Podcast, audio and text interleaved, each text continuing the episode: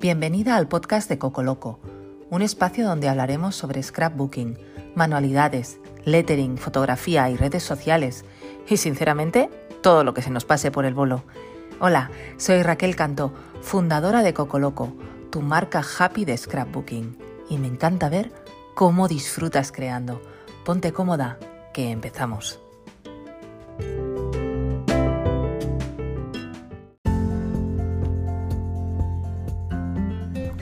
Hola y bienvenida a un nuevo episodio del podcast de Coco Loco. Hoy no hay entrevista. Hoy estoy aquí solita frente al aparato porque vengo a hablarte de un tema que sé que os interesa y cada vez más, lo cual me apasiona, y es el papel y la impresión. Recientemente, en mi compañero Kim Díaz de Cosas de Scrap, en su podcast publicó un episodio dedicado precisamente al papel. ¿Por qué? Pues porque hay muchísima gente interesada en el tema. Si no lo has escuchado, por favor, cuando acabes de escuchar el mío, vete corriendo y escúchate el podcast de Kim porque está genial, resuelven un montón de dudas y seguramente se ponen muchísimo más técnicos de lo que yo me voy a poner, pero entre una cosa y otra creo que vamos a aclarar muchísimas dudas y os va a venir genial. Por mi parte hoy hablaremos de papel y hablaremos de impresión. Si te interesa, quédate, que empezamos.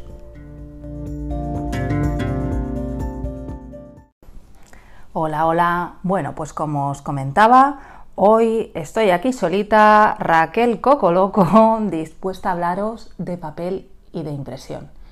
Y dirás, ¿y qué hace esta tipa hablándome a mí de todo esto? ¿Por qué?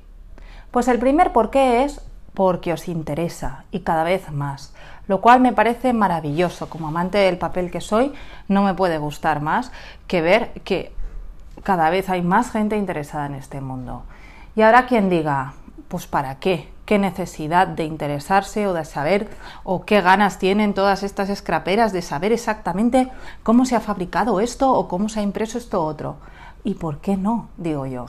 A ver, la que hace patchwork, la que hace costura, ¿verdad que está interesada en conocer telas, tipos de telas, las aplicaciones prácticas que pueden tener una y otras telas? Pues porque las que hacemos scrap no nos puede interesar el papel.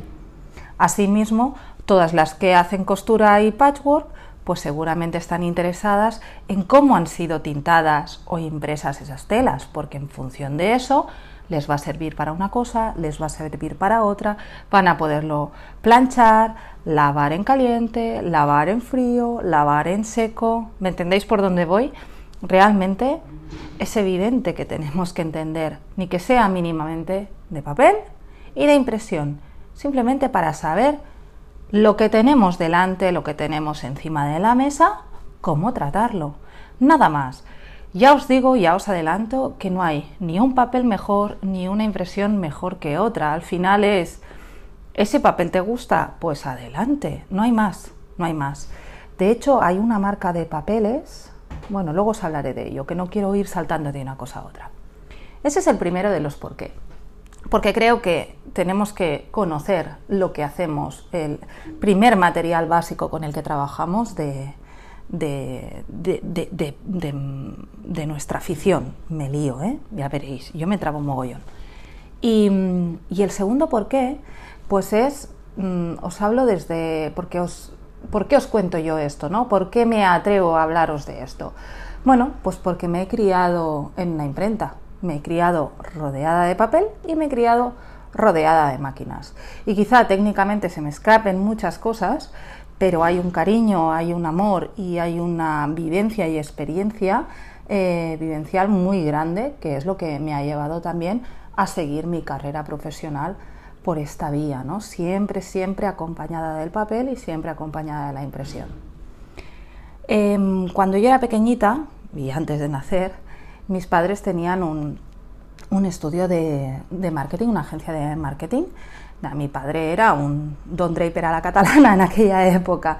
Em, y bueno, yo he visto nacer eh, muchas campañas de marketing muy, muy guapas y muy potentes en aquellos momentos. y que hoy en día seguramente serían muy potentes.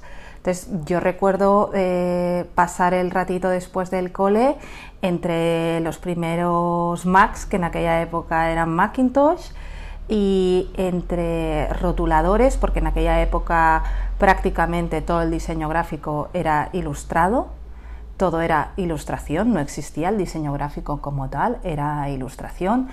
Todos los textos se escribían, luego se pasaban, luego pasó una época que se pasaban a una especie de de acetatos, que eso se reproducía para imprimir.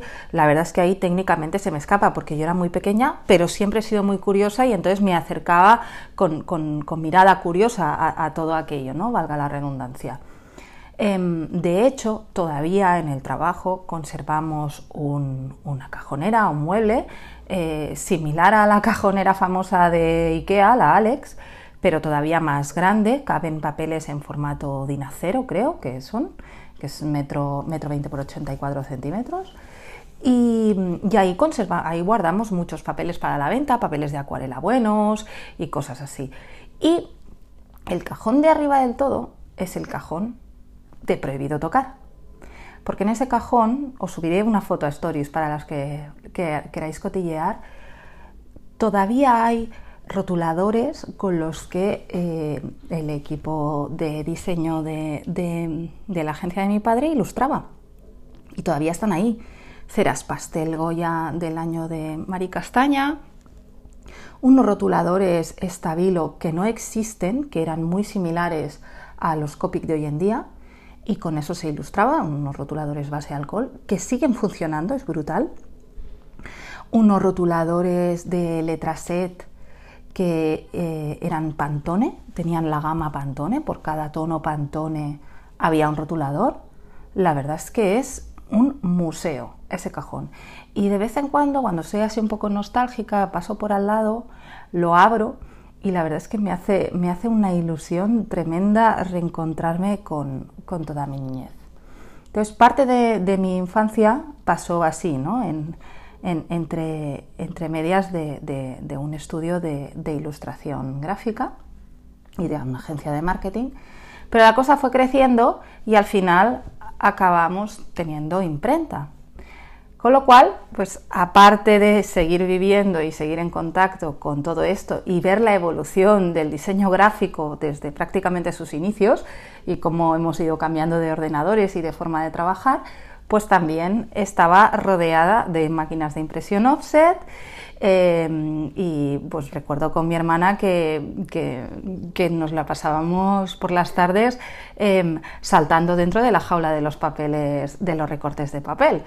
nosotros teníamos dos jaulas de papeles, en una se tiraba el papel ya impreso, los recortes de papel impreso o restos de papel impreso que, que eran malos, y en otra se tiraba solo el papel blanco, que ese es el que pagaban y pagaban muy bien, el papel blanco se paga muy bien. Y eran retales de papel blanco que no había sido impreso, que se había cortado antes de meter en máquina y eso una vez cada 15 días o una vez al mes venía un camión y se llevaba las dos, las dos jaulas y volvía a traer y dejaba dos vacías, ¿no?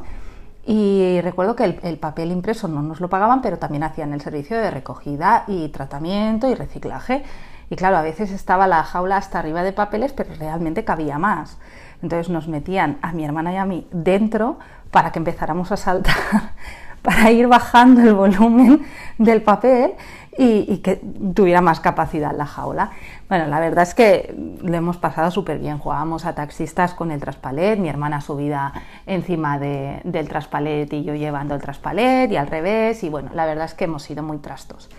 Lo que os quiero vengo a decir que, que yo me he criado ahí y que me lo he pasado pipa. Y, toda esta historia os explico y os podría estar contando muchísima más para, para poneros en situación de, lo que ha sido mi infancia, lo que yo he vivido y, por qué amo tanto el papel y por qué amo tanto la, buena impresión. ¿no? Y es porque, porque lo he mamado. Y lo he mamado. y en fin. ¿Qué pasa hoy en día? Ahora ya vamos un poco a meternos en, materia. ¿Qué pasa hoy en día con el papel?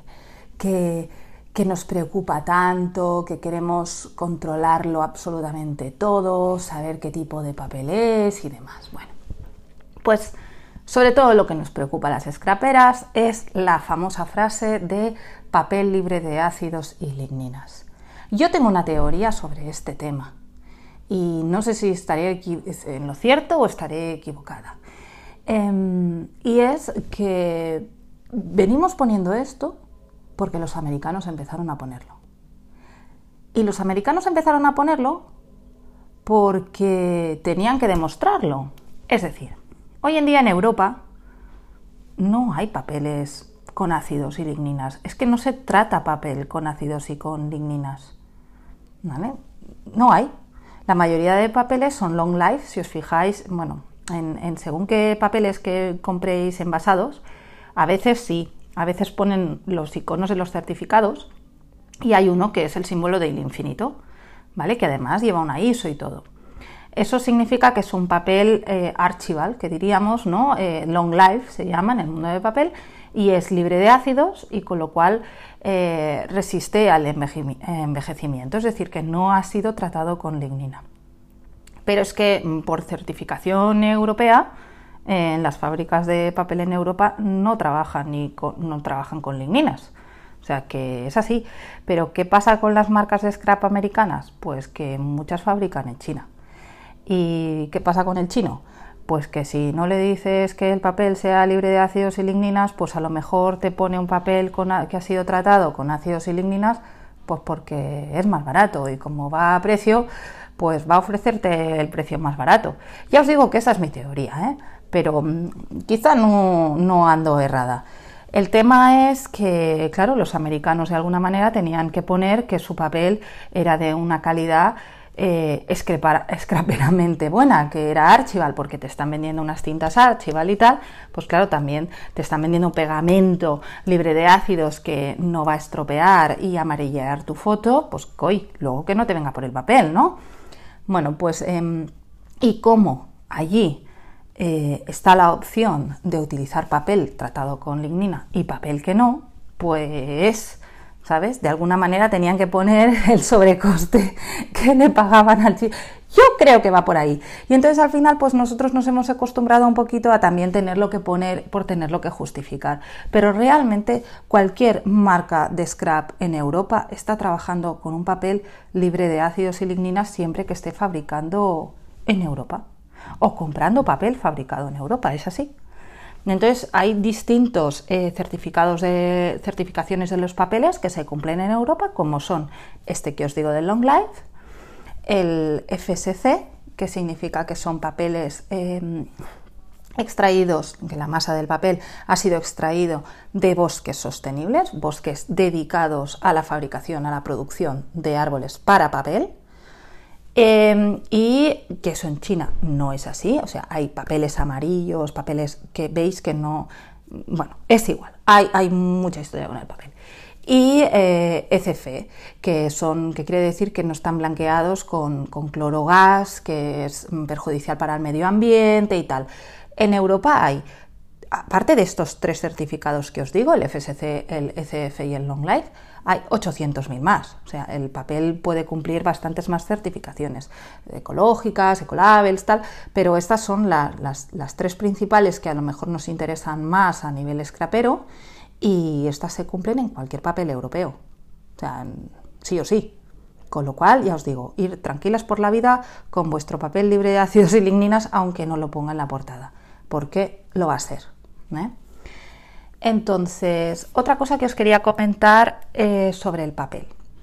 El papel, pues lo hay más blanco, lo hay más amarillo, pero que sea amarillo no quiere decir que sea malo, a lo mejor simplemente que no ha sido tan blanqueado, no ha, pasado tantos procesos de, blanqueados. ¿eh? Se usan bueno, distintos métodos y distintos eh, productos químicos para blanquear el papel, pues puede ser que un papel no haya pasado tantos procesos de blanqueado, por lo cual pues tenga un aspecto menos blanco, menos brillante que otro. Bueno, pues es una cuestión del blanqueado del papel. El gramaje. El gramaje. A ver, no quiere decir que a más gramaje el papel sea mejor simplemente pesa más. Ya está, pesa más.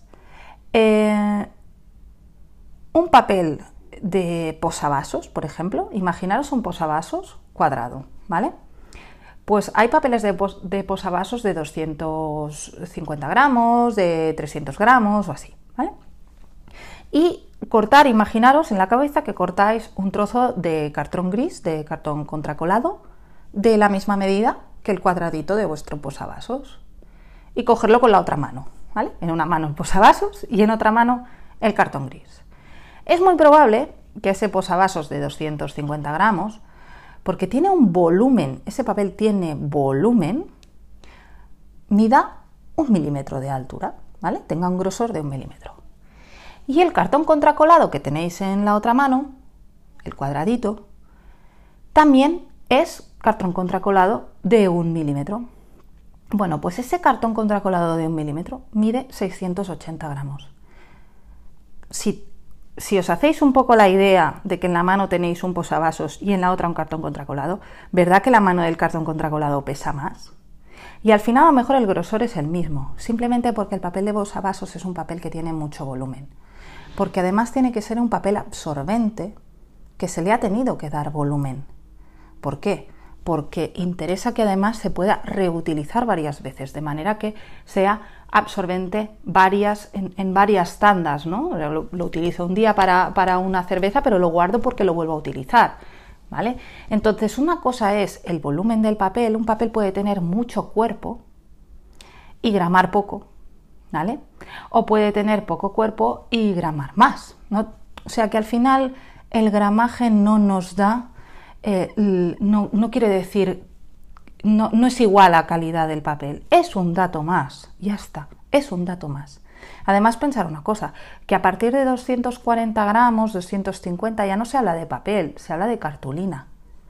Con lo cual hay veces que yo, ¿qué prefiero? Hacer scrap, tener una colección en la mano que, que pueda plegar bien, que pueda trabajar bien y que sea papel o directamente cartulina. Pues en mi caso, en, mi opinión, ¿eh? ojo, mis preferencias como usuaria, es que prefiero que el papel impreso sea papel y que el soporte que yo use eh, además para trabajar eh, sea cartulina, ¿vale? Pero que lo que viene impreso no sea tan grueso como una cartulina, sino que sea papel, ¿vale?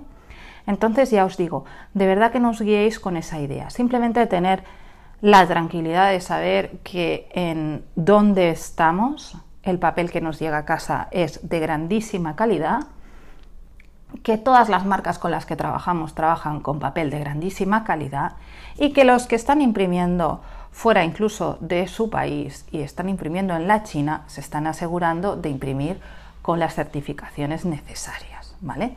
O sea que, que además por eso nos lo ponen, ¿vale? Con lo cual, pues oye, el papel que nos llega es de buena calidad. Sí que es cierto que luego hay papeles y papeles, está claro. O sea, tú puedes cumplir todas las certificaciones y sacar un papel normalito o puedes cumplir todas las certificaciones y sacar a la venta y tener un papel más bueno. Eso es así. O sea, es el que compra papel marca Carrefour o el que compra papel marca Navigator. Pues a lo mejor los dos papeles son de 80 gramos y los dos cumplen todos los certificados habidos y por haber, pero está claro que el de Carrefour, pues si lo pones al lado del Navigator, pues a lo mejor transparenta más, es un poquito más amarillito, lo notas si no tiene tanto cuerpo y cuando vas a imprimir algo se te clarea muchísimo por el otro lado. Bueno, está claro. Sí, hay, hay perlas y perlas, ¿no? Pues lo mismo, hay papeles y papeles. En mi caso, ¿cómo lo escogí? Pues o, mi recomendación cuando para alguien que, quiera empezar a, producirse sus papeles eh, y, tratar con una imprenta, pues pensar una cosa, que las imprentas siempre van a precio, es decir, tú cuando pides un presupuesto a una imprenta, no pides solo a una imprenta, pides a cuatro o cinco, y eso las imprentas lo saben. Entonces, lo más habitual es que ellas tengan unos papeles negociados con las papereras, los que tienen buen precio. Y entonces tú le dices, eh, quiero un papel blanco, imprimir a 30 y medio por 30 y medio, un papel blanco libre de ácidos y ligninas, que ahí es cuando el impresor se descojona de ti porque piensa, mm, evidentemente, guapa. Y, y entonces, bueno, pues mm, voy a imprimir pues 500, voy a imprimir 1000, quiero imprimir tantos, vale. él sabe que tú ese presupuesto has hecho un copia y pega y lo has mandado a cuatro imprentas más. Entonces, ¿qué va a hacer? Te va a poner un papel bueno, pero no te va a poner el top de gama. Te va a poner el papel que él tiene negociado por precio. ¿Vale? Entonces, yo lo que sí que os diría, como recomendación, si os vais a lanzar a imprimir y queréis sacar una línea de papeles y demás, es mm, ir a verlos. En el momento en que tú lleves mm, algún email o alguna llamada cruzada con alguna imprenta que digas, ay, me, me dan buen feeling, me da tal no sé qué, acércate, ves a verlo. Oye, ¿qué papel más presupuestado? Este. Ah, ¿y cuál tienes? Porque quizá, mira, eh, de precio me encaja, pero quizá prefiero meterle un papel un poquito mejor, tal. Yo con el papel que, que imprimo en las colecciones de Coco Loco, le di 800.000 vueltas. También es cierto que yo trabajo con papeleras, entonces puedo pedir muestras, puedo, puedo tocar, puedo hablar con comerciales de papeleras y saber el comportamiento de los papeles, me puedo ir al impresor y decirle, oye, mira, Jauma, tengo este, tengo este, tengo este, ¿qué? Tú que lo conoces, ¿qué rendimiento te da? ¿Con cuál te quedarías? Porque a nivel de blancura, a nivel de cuerpo, a nivel de tacto, ¿vale? Mm, me gustan estos dos, ¿qué hacemos? Tal, ¿vale? Bueno, y eso es un proar. Yo las primeras colecciones de niños las saqué con un papel, con índigo fue el mismo, y ya con Lago no me acabó de gustar cómo quedaba el resultado porque me daba la sensación que absorbía mucha tinta y no, no quedaba el color tan vivido como me hubiera gustado. Pues cambiamos de papel, las siguientes colecciones han sido con otro papel. ¿El anterior era malo? No, era un papel de gama media alta, era muy bueno pero tenía un comportamiento eh, que a mí, pues, por ejemplo, en Índigo quedaba precioso, porque Índigo es una colección con acuarelas y fondos difuminados que, ya, le, ya quedaba bien que los colores se apagaran un poco, pero en cambio con las siguientes colecciones que me gusta que queden más vívidos los tonos y más, más brillantes, no, brillantes de, de brillar, sino el tono del color, ¿vale? Entenderme pues, em, pues entonces decidimos mirar otro papel también dentro de pues, una gama guapísima, ¿vale? Porque yo siempre he ido pues, a, trabajar con papeles muy, muy guapos, ¿vale? Pero, pero bueno, y, eso sí que creo que es lo que tenéis que perder tiempo en realmente buscar. Está claro que al final fiaros de la recomendación de vuestro impresor, pero sí que tocarlo, tocarlo, eh, tenerlo en la mano, eh, darle unas vueltas, mirar a ver si transparenta o no, si clarea, porque pensar que si clarea un poquito a la que impriman por un lado y impriman por otro, si os van a, ¿sabéis? Se os van a como, como transparentar una cara con la otra. Bueno, ciertas cosas, pero eso ya es para la que una recomendación humilde desde aquí, para la que se esté planteando imprimir una colección de papeles.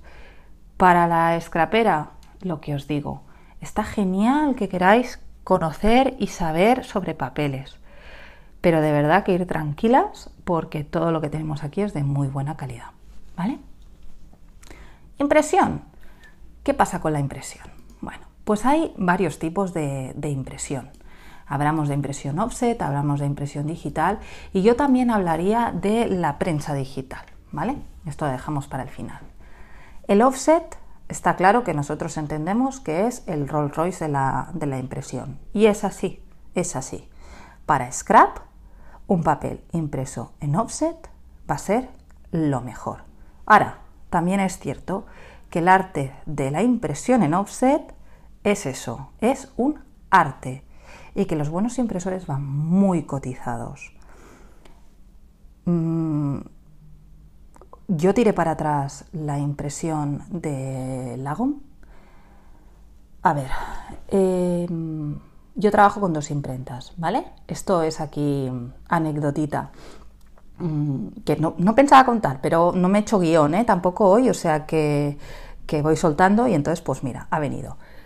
Yo, yo trabajo con dos imprentas y en una hago los die cuts y en otra hago los papeles, porque en la que hago los papeles no tienen un sistema que a mí se me adapte para hacer los die cuts con el troquelado y demás, ¿vale? Entonces, un buen día dije, es que esto de estar con unos, con otros, pendientes de cuándo me va a llegar, tal, pues casi mejor si trabajo solo con una y, bueno, pues oye, el teléfono solo es una llamada, ¿no? Al final, bueno. Total, que a la imprenta con la que hago los die-cuts eh, le dije, bueno, vamos a hacer los papeles de esta colección, tal, mira, pásame precio, lo hago con otra imprenta, pero prefiero unificar, tal, me pasó precio. Y era, nada, un pelín más caro, pero dije, mira, ¿sabes qué? Que unifico y tiramillas, porque lo que a mí me interesa, pues eso, lo que decimos, ¿no? Em, trabajar cómodamente y tal. Bueno, y lo imprimen y me llega a casa. Y yo toco el papel. Lo abro, tal, y toco el papel. Y hago así con el dedo, no me veis, pero como si estuviera haciendo una pelotita con el papel en medio, y digo, esto no son 190 gramos. Lo que os digo, pero eso es difícil que lo sepa una persona de a pie, lo entiendo, ¿vale? Pero, pero me he criado con papel, o sea, si yo no sé al tacto notar el gramaje de un papel, que no tenga un tratamiento especial por el que tenga más volumen o tal, o cosas así raras, mm, pues me tengo que dedicar a otra cosa, ¿vale? Total, que lo toco y digo, esto no son 190 gramos. Y se lo subí a casa de mi padre.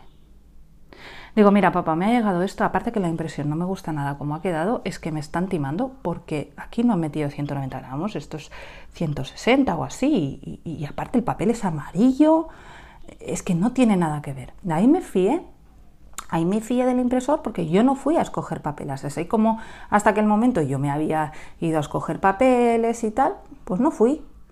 ¿Vale?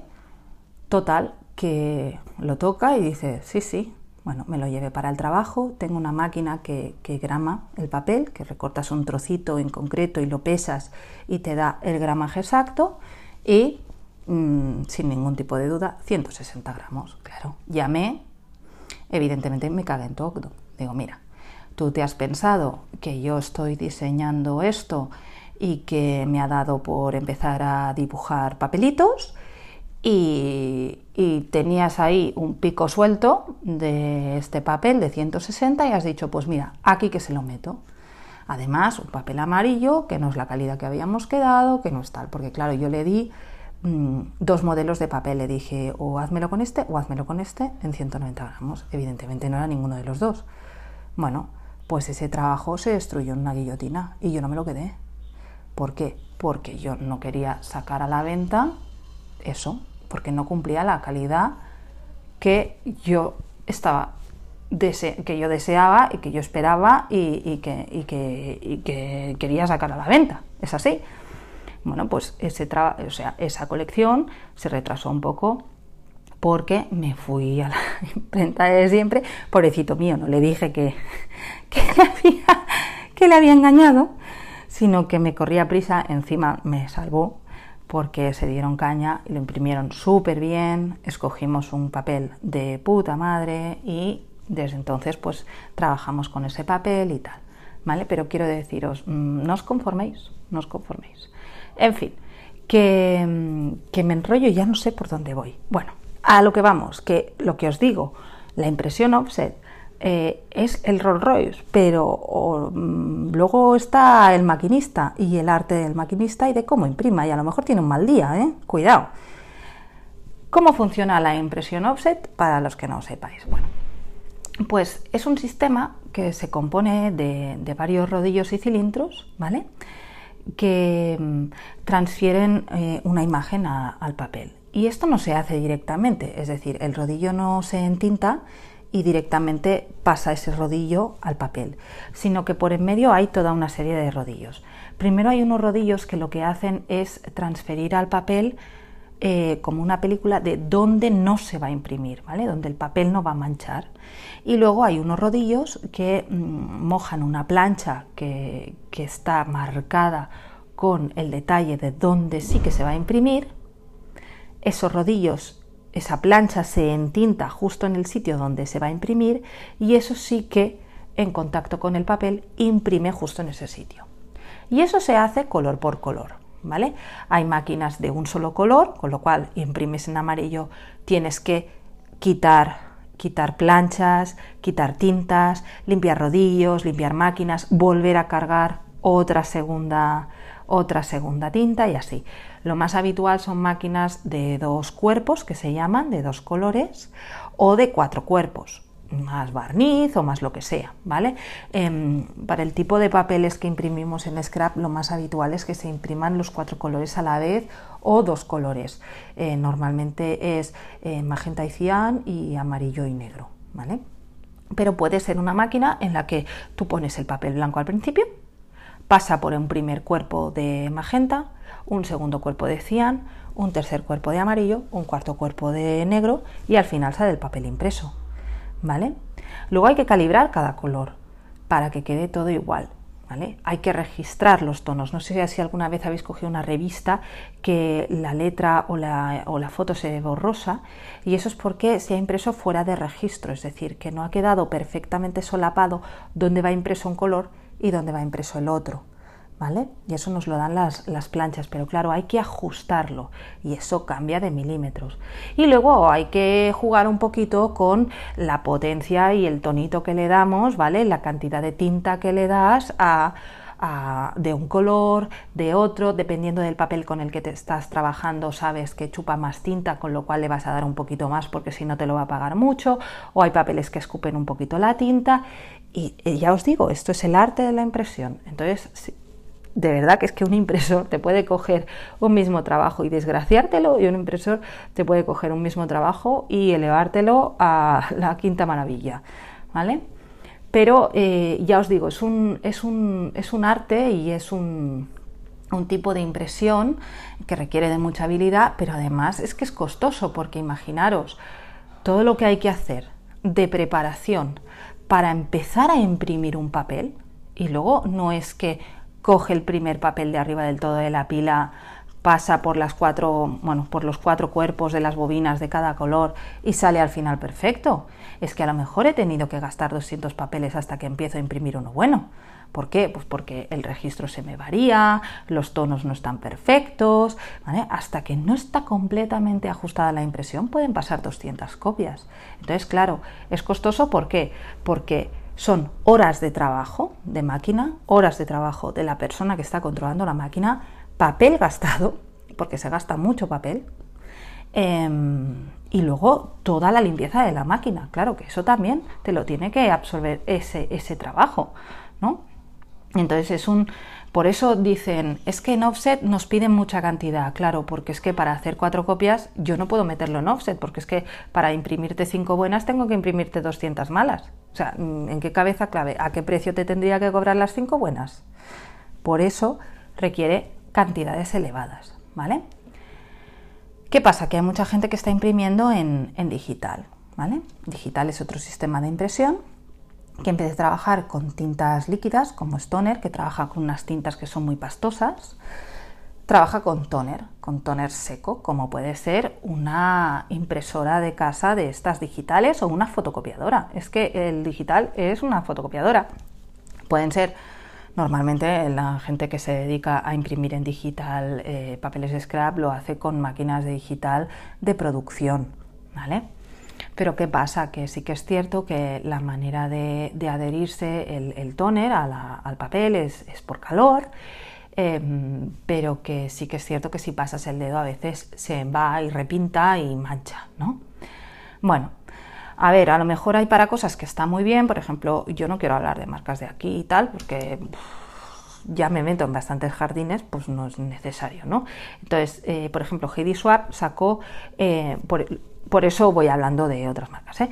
Heidi Swap sacó, sacó una colección de papeles que eran para la Mink, que necesitaban hacerse en sistema de toner digital, en sistema láser, porque eh, lo que hacía es que el polvo de láser, al, coger calor de la máquina con el foil encima, ah, hacía como de, pegamento y hacía que, el foil quedase fijado donde había toner, donde había toner negro. Entonces, claro, toda esa gama de productos estaba impresa en digital, porque tenía una razón de ser, porque si no, luego el proceso posterior del, del foil pues no funcionaba, ¿no? Pero, sinceramente, para papeles de scrap y tal, donde vamos a meter luego gesos y vamos a doblar y tal, pues quizá no sería lo ideal. También es cierto que las cantidades son muchísimo menores. ¿Por qué? Pues porque para empezar ya no necesito planchas, que no os he comentado lo que es porque ya me estoy poniendo bastante técnica, más técnica de lo que me esperaba, lo que me pensaba, eh, pero, pero tampoco quiero machacaros, entonces, porque es que al final me vais a escuchar pasando el aspirador y tampoco es plan.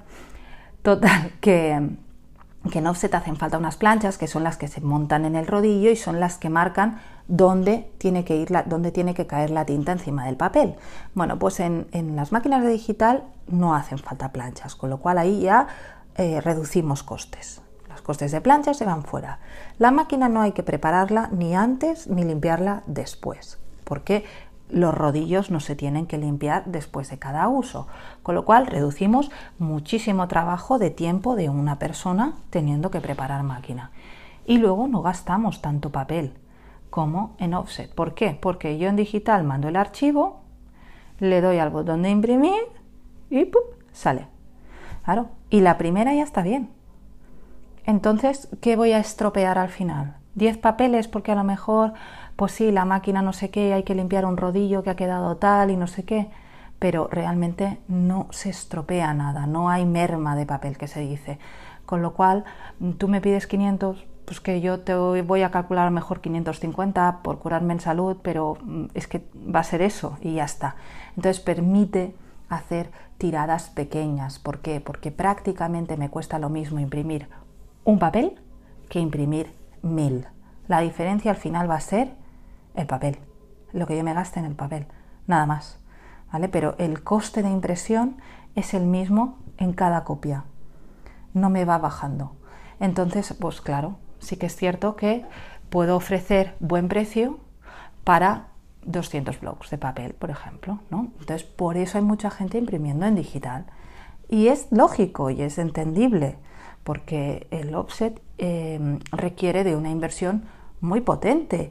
Y a ver, eh, tenemos ganas de tener colecciones, tenemos ganas de que haya gente creativa sacando cosas al mercado, pero no todo el mundo puede lanzarse a la aventura y, lanzarse con una inversión potente. Mm, tiene que ir poco a poco. Bueno, pues pues ahí hay un sistema que os permite ir poco a poco. Entonces, yo no denostaría a marcas que están imprimiendo en digital, porque yo sé que a la que puedan crecer un poco tendrán ganas de dar el salto. Y es así, y hay que apoyarlas. O sea, al final es aquello de es mejor uno, es mejor otro, es mejor este papel, es mejor el otro.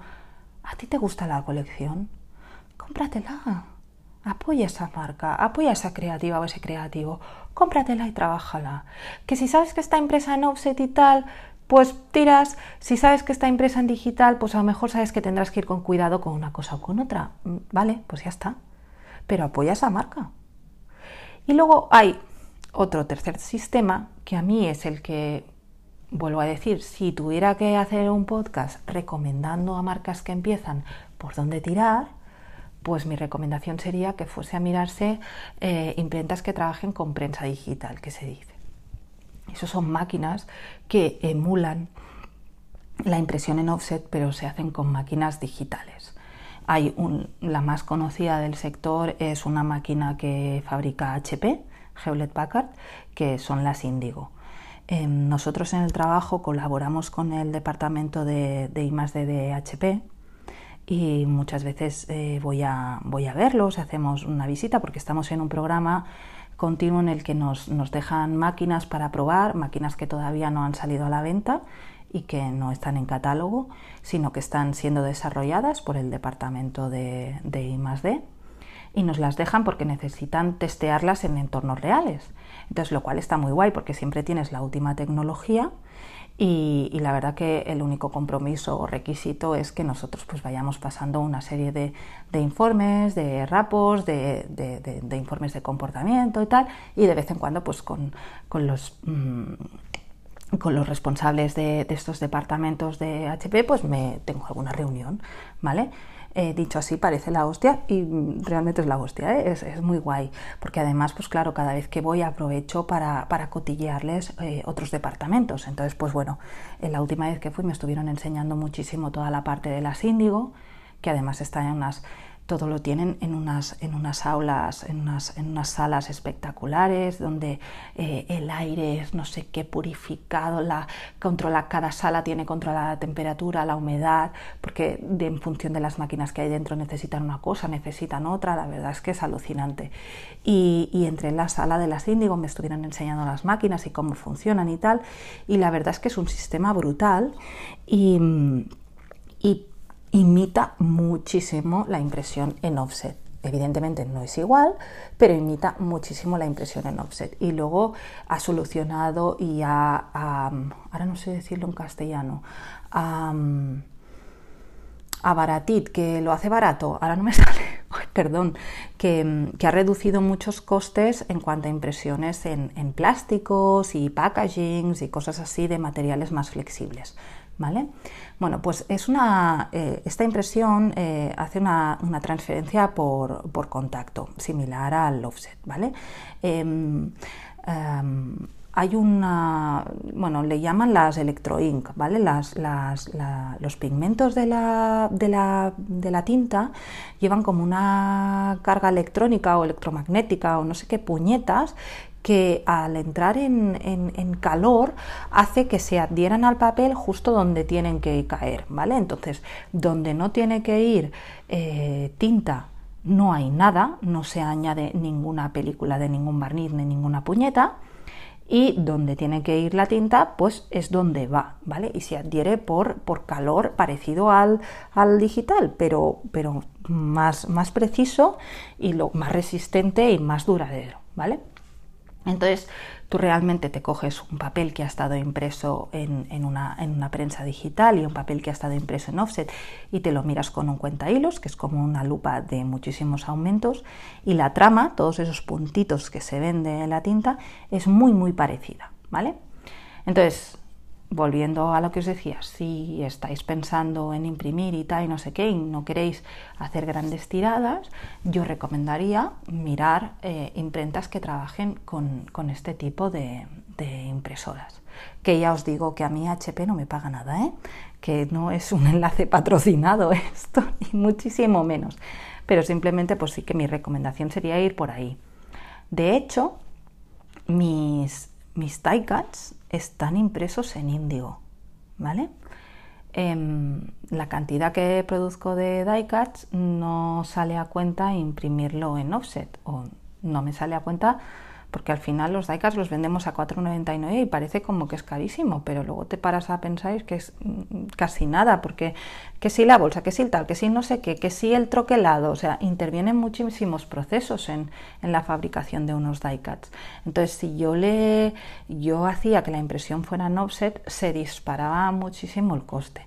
Entonces estuve mirando y al final mm, nos decidimos por hacer una impresión con una índigo una cartulina muy chula y tal, y están impresos en, una máquina HP Indigo. Y la verdad es que la calidad es muy buena. De hecho, me podía haber callado y no haber dicho nada y seguramente la mayoría pensaríais que, es una impresión en offset, pero no. y las impresiones en prensa digital, al contrario de las impresiones digitales de toner, no tienen el brillo que tenemos en mente de lo que es una impresión digital. ¿Vale?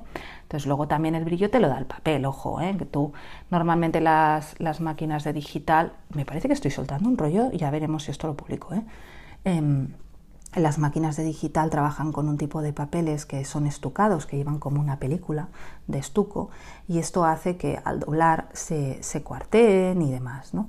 Entonces las, las, máquinas, las prensas digitales normalmente no necesitan trabajar con papeles estucados, pueden trabajar con papeles offset perfectamente y entonces eso hace que no tengan esta película, que no tengan este brillo, el tipo de impresión, el tipo de tintas con el que se trabaja no dan ese brillo que da una impresión digital al uso de láser. ¿vale?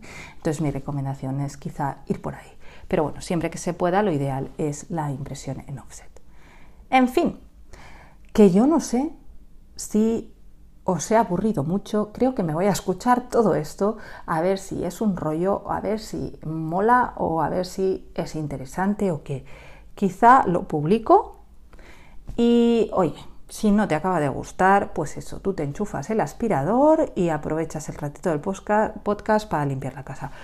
Pero creo, creo que sí que puede ser interesante mm, para mucha gente, pero por lo que os digo, porque al final amamos lo que nuestro hobby, amamos los materiales con los que trabajamos en nuestro hobby Em, y eso hace que queramos conocerlos un poquito más a fondo. Entonces, pues me parecía súper interesante hablar tanto de papel como, como de impresión. ¿no? Y hablando de papel y de impresión, os tengo que contar que muy, muy, muy prontito va a salir a la venta una nueva gama de, de productos en, en Coco Loco.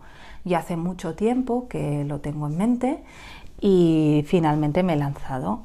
Eh, como os he ido contando, pues hace muchos años que estoy en contacto con, empresas papeleras y demás, y en, este mundo del, maravilloso arte de la creación del papel. Y la verdad, conozco papeles espectaculares de bonitos y espectaculares de chulos, con los que hemos hecho de todo, desde revistas hasta dossiers, hasta tarjetas, cajas y que por qué no llevarlos al mundo del scrap, porque al final estamos trabajando con unas cartulinas texturizadas que, perdonadme que os diga, son una caca de la vaca.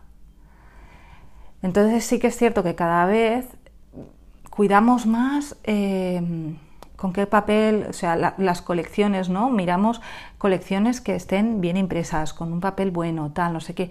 Y luego le acabamos metiendo de soporte una cartulina mmm, Monda y Lironda que podemos comprar en cualquier papelería o incluso en un bazar. Oye, pues no. Yo creo que eso también hay que cuidarlo. Sí que es cierto que si estás scrapeando para hacer una postal para tu prima, pues a lo mejor no necesitas una gran cartulina de soporte. Pero si estás scrapeando un álbum de una boda o un álbum que va a conservar unos recuerdos familiares que quieres guardar de por vida, pues el soporte también es muy importante. La cuestión es que yo hace mucho tiempo que iba con la idea y al final me he lanzado, así que en nada verá la luz Coco Loco Essentials, de momento con toda una serie de gamas de papeles y Kilosa más adelante a donde nos va a llevar todo esto. Y de entrada, lo que yo os propongo son em, cinco packs distintos de papeles que he agrupado distintas gamas. Y ahora aquí es donde empieza un poco el autobombo de lo que va a consistir. En, em, en, nada mismo, ya el lunes eh, espero os iré enseñando fotos y demás para que vayáis viendo.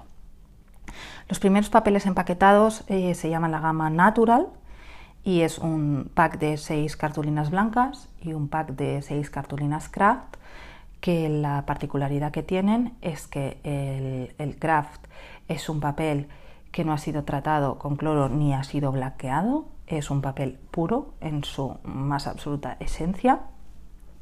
Y el, y el natural blanco es un papel que, no, que ha sido blanqueado, pero que no, no, ha, no, ha, sido blanqueado con, con cloro. ¿vale? Entonces, eh, la particularidad de estos papeles tienen una pequeña textura, tienen como pueden ser los texturizados que conocemos, son unas rayitas así en vertical super chulis, em, pero nada muy fino y la particularidad que tienen es que la fibra de ese papel es muy larga, de manera que os permite, es un papel que vais a ver que se adapta muy bien para, cualquier manualidad porque permite muchísimo su manipulado, el doblado, ya veréis, es un papel que se trabaja súper, súper bien. Y eso es la gama natural. Luego os he escogido dos papeles que les he llamado wood porque tienen efecto de madera.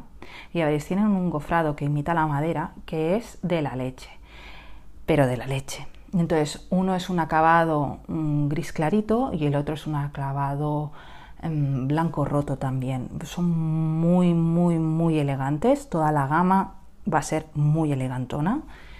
Y estos van vienen empaquetados en, en un pack también de 6 y van 3 y 3 ya veréis que os van a saber a poco. De entrada vais a decir, ostras, me tengo que quedar con seis, pero es que os van a saber a poco porque los vais a empezar a utilizar en muchísimos proyectos. Es que, bueno, yo lo veo ahora con toda la moda que, que nos ha puesto al Azne ya con, con la locura de los álbumes rusos, es que ese papel, es que, es que está ahí, es que lo veo.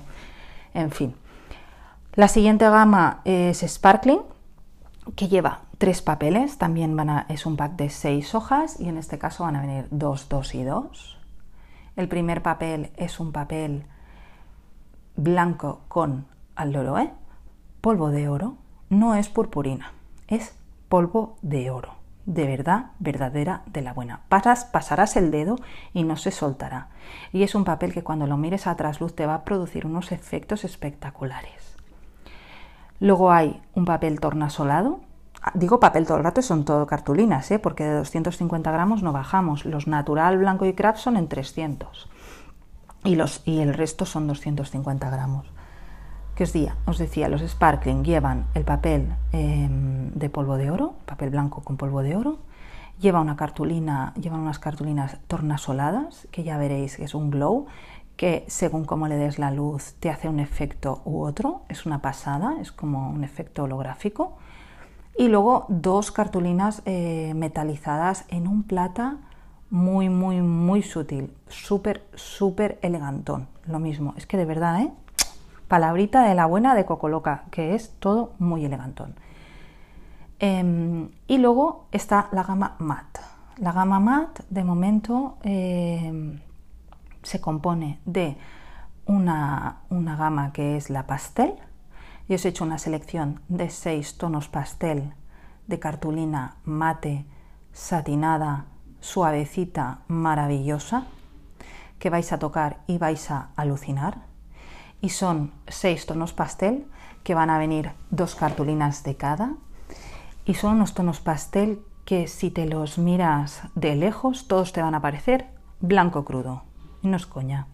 Pero a la que te lo mires de cerca, vas a ver que uno tiende a azules, otro tiende a cremita, otro tiende a gris, otro tiende a marrón, otro es un blanco roto muy limpito y otro tiende a rosa. De hecho, estos papeles os van a servir para combinar con cualquier proyecto porque van a coger tono en el momento en que tú lo pongas al lado de cualquier otro papel. Es una pasada y al tacto son increíbles, de verdad que os van a enamorar. Y por último, la gama Matte Essentials, que es exactamente igual que la pastel, pero son 12 cartulinas con 6 colores, que son 6 colores escogidos con, ya veréis, el logo de Essentials, lleva como 3 6 barritas de color debajo y son esos 6 colores convertidos también en cartulinas. Em, para mí son unos colores que os van a combinar fácilmente con cualquier colección que estéis trabajando hoy en día porque son colores muy, muy básicos, muy combinables y muy de, fondo de armario scrapero. Para empezar va a ser esto. Ya veremos a dónde llega Cocoloco Essentials. Pero todos estos papeles que os he contado del primero al último están fabricados a mano, en procesos totalmente artesanales. Los papeles de colores están tintados en masa, eso es una cosa que significa que el papel no, está, no es blanco y luego impreso, sino que en el momento en que está la masa, la pasta del papel, ahí es cuando se tinta, de manera que son papeles que no os van a, no van a clarear con el paso del tiempo y no hay zonas con más color que otras, son, los tonos son muy uniformes, los papeles tienen el mismo tono en cualquier lado del papel y son papeles de larga vida que os van a durar forever and ever con el mismo tono que compraréis mañana. ¿eh? O sea que es una pasada. Evidentemente no está mal, pero no, hace falta decirlo, pero lo digo, con todos los certificados que os he contado al principio, con todo el rollo de certificados, pues evidentemente son papeles que llevan todo este rollo de certificados. Y así como modo curioso, deciros que la gama Sparkling es más extensa de los tres tonos que yo he escogido. Hay unos dorados muy potentes y unos dorados egipcios muy, muy, muy bestias. A lo mejor para Navidad me animo, ya veremos. Bueno, pues hay uno de los dorados de esta gama que son con los que se fabrican los sobres de los Oscars. Y no es coña. O sea, toda la gama esta de la que está sacada el, la gama Sparkling eh, está fabricada con polvo de oro es un proceso que les ha llevado años de, investigación y desarrollo para poderlo crear. Es una marca de papel, un fabricante de papel que lleva más de un siglo fabricando papel. Y, todo, toda esta historia de, esta gama de papel, de los dorados, vino por el encargo de, de la fabricación de los sobres de los Oscars cuando empezaron los Oscars. Y por ahí empezaron a probar con polvo de oro y tal para aplicarlo al, papel. Entonces a lo mejor algún día me animo, si os gusta todo esto y os gusta la idea, y de cara a Navidades que parece que se nos prestan más estos tonitos, pues sacamos, sacamos una, edición limitada o, o algún pack que incluya el dorado en concreto de los sobres de, de los Oscars de Hollywood. Pero ya veis que son papeles de superlux, todos, absolutamente todos, son una maravilla. Yo, yo estoy súper emocionada, os parecerá una chorrada que me pueda emocionar tanto, pero bueno, si de algo ha servido toda esta, toda esta, toda esta charla que llevo, eh, es para que veáis realmente lo que me llega a apasionar todo este mundo, todo lo que es el papel y en el fondo mi trabajo.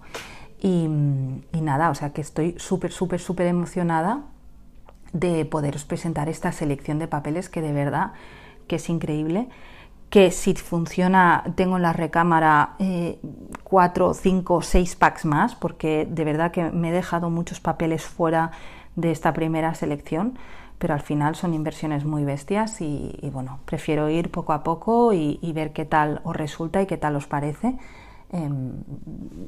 Todo, todo esto antes de lanzarme y sacar 800.000 packs de papeles. Pero bueno, de verdad que hay papeles en el mundo tan espectaculares que yo estaría haciendo packs distintos cada día. Es una pasada, pero bueno, está hecha la selección con mucho mimo y con mucho cariño y sobre todo pensando en que tenga aplicación práctica en vuestros proyectos, porque eh, fueran quedado papeles espectacularmente bonitos, que me gustará hacer en pack algún día y presentaros y acercaros, pero fueran quedado papeles espectacularmente bonitos, pero que en scrap pues a lo mejor no se trabajan bien, ¿vale? Que no porque un papel sea bonito yo le voy a meter dentro de, una, de, un sobre de plástico y os lo voy a ofrecer. ¿Vale? sino que realmente son papeles que creo que dentro del scrap tienen una cabida y que, y que van a hacer que vuestros proyectos em, pasen a ser de superluxe. O sea, de verdad os lo digo. Así que nada, espero que hayamos aprendido un poquito más sobre papel, sobre impresión, que os haya podido transmitir esta pasión que tengo sobre todo esto y que, y que continuéis con ganas de seguir interesadas sobre todo este tema y sobre todos estos procesos y que, y que bueno y que, y que os pueda seguir contando cosas otro día si queréis y que sigamos aprendiendo juntas de todo. Y hasta aquí el episodio de hoy. Un beso.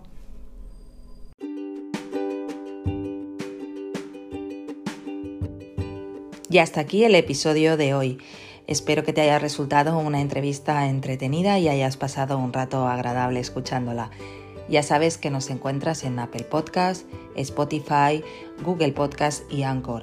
Además también en la web de Cocoloco hay un apartado especial para el podcast desde donde puedes escucharlo directamente. Ahí mismo también te agradeceré que me dejes algún comentario si tienes alguna idea o algún aporte para una próxima entrevista. Estaré encantada de que me ayudes a, llenar de contenido este espacio. Y además, si me regalas alguna estrellita en Apple Podcast, harás que este, este podcast pueda seguir creciendo y que llegue cada vez a más y más gente. Yo, entre tanto, ya preparo la siguiente. Nos vemos pronto.